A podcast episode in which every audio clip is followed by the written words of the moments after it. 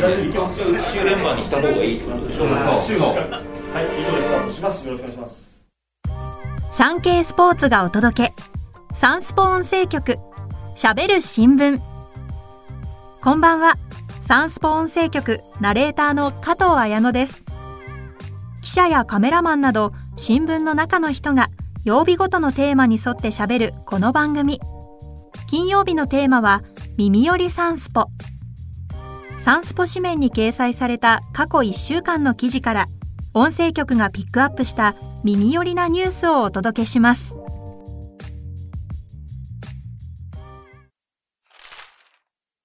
明生が出演映画の試写会に参加。吉永小百合主演のこんにちは母さん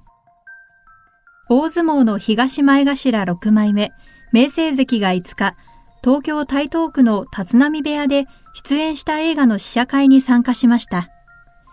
制作した松竹関係者が稽古場に100インチのスクリーンを用意しました。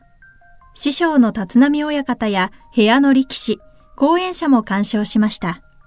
相撲部屋で試写会が実施されるのは極めて異例のことです。作品は9月1日に全国公開される吉永小百合さん主演、山田洋次監督のこんにちは母さん。主人公が営む旅屋をひいきにする力士として本人役を演じました。セリフは、わかりましたの一言でしたが、ありがとうございますのアドリブも加えました。明星関は、恥ずかしいが相撲で活躍して、また出演に呼んでもらえたら、と話していました。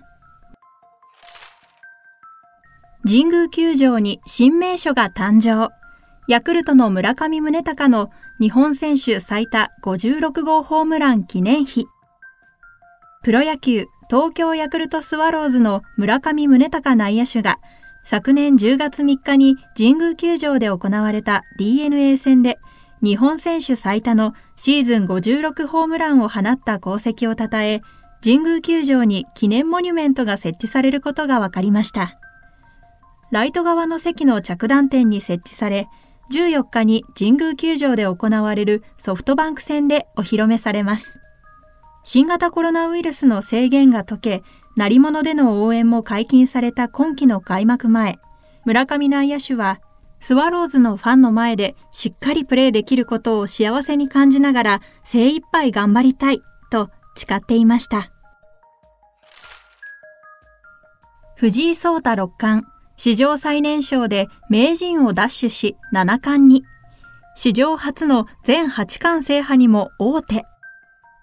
将棋の藤井聡太六冠が渡辺明名人を94手で破り、対戦成績4勝1敗で名人位を奪取しました。20歳10ヶ月での獲得は史上最年少となります。七冠になるのも最年少で、羽生善治九段に続き2人目、最年少での達成となりました。藤井新名人は2020年7月に初タイトルの規制位を奪取してからタイトル戦無敗の異次元の強さを見せています。今週にも可能性がある史上初の全8冠制覇にも大手をかけた形です。終局後、藤井新名人は、まだ実感は湧かないんですけど、非常に嬉しく思いますし、とても重みがあるタイトルだと思うので、今後それにふさわしい将棋を指さないといけない、と、普段と変わらない静かな口調で喜びをかみしめていました。藤井新名人のニュースが続きます。藤井聡太新名人、佐々木七段と観光地巡りでベトナム満喫。鮮やかな街並みでとても楽しかった将棋の第94期ヒューリック杯棋聖戦5番勝負で4連覇を狙う藤井聡太新名人がベトナムでの第1局に勝利して一夜明け、挑戦者の佐々木大地七段と共に世界遺産のホイアン市などを訪問しました。この日は終始笑顔でリラックスムードだった藤井新名人。帰国を前に23日の第2局に向けて英気を養いました。対局時の和服姿から一転、カジュアルなポロシャツ姿の藤井新名人は、古都ホイアンを散策した印象を聞かれると、16世紀から17世紀に貿易港として栄えた町ということで、建物も当時のものが多く残っていて、とても楽しかったです、と振り返りました。昼食もホイアンで、名物料理の蒸し餃子のホワイトローズや揚げ春巻きなどを楽しみ、美味しくて食べ過ぎました、と笑っていました。亀梨和也、12月公開の主演映画、怪物の木こりでサイコパス弁護士に。人気グループ、カトゥーンの亀梨和也さんが12月1日公開の映画、怪物の木こりに主演することが6日分かりました。連続猟奇殺人犯に追われ、返り討ちを狙う冷酷非常な弁護士役を熱演しました。七尾さんが刑事、吉岡里帆さんが婚約者で登場。華やかに怪しく盛り立てます。原作は2018年発表の第17回このミステリーがすごい大賞に輝いた作家、倉井真由介さんの同名小説。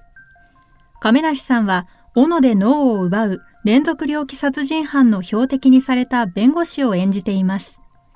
すでに2021年4月に撮影を終了し、現在は編集段階。亀梨さんは、監督やスタッフに今までにないキャラクターの特徴と表現をどう出すか相談しました。と振り返り、冷酷非常な役を演じるため、細かい表情や目の使い方を意識しました。と明かしていました。日本とゆかりの深いシンガポール競馬が来週に廃止へ。180年の歴史に幕。シンガポール競馬を統括するシンガポールターフクラブは5日、2024年10月をもってクランジ競馬場での開催を終了すると発表しました。2027年3月までにクランジ競馬場の土地を政府に返還するためで、およそ180年の歴史を持つシンガポールでの競馬開催は幕を閉じることになります。シンガポールでは1843年に競馬がスタート。2000年にはシンガポール航空国際カップが設立され、世界各国からトップホースが参戦しました。日本サンバが数多く輸出されているほか、日本人ホースマンの勤務も多く、賞金面のクオリティが高いシンガポールは、アジア競馬流星の一翼を担っていましたが、2015年を最後に、シンガポール航空国際カップが廃止されるなど、近年は存在感が低下していました。BTS のシュガ、オールナイトニッポンで日本のラジオ番組パーソナリティ初挑戦。小室哲也とコラボを約束。韓国の人気グループ BTS のシュガさんが9日オンエアの日本放送 BTS シュガのオールナイトニッポンゴールドで日本のラジオ番組で初めてパーソナリティに挑戦しました。シュガさんはワールドソロツアー日本公演のため来日中に収録が行われ、音楽プロデューサーの小室哲哉さんをゲストに招きました。初対面の小室さんとがっちり握手を交わして、お会いできて光栄ですと感激すると、小室さんも呼んでくれてありがとうと笑顔で応じ、コラボを約束しました。シュガさんは緊張気味に日本語で、皆さんに声を直接届けられること嬉しく思います、と挨拶。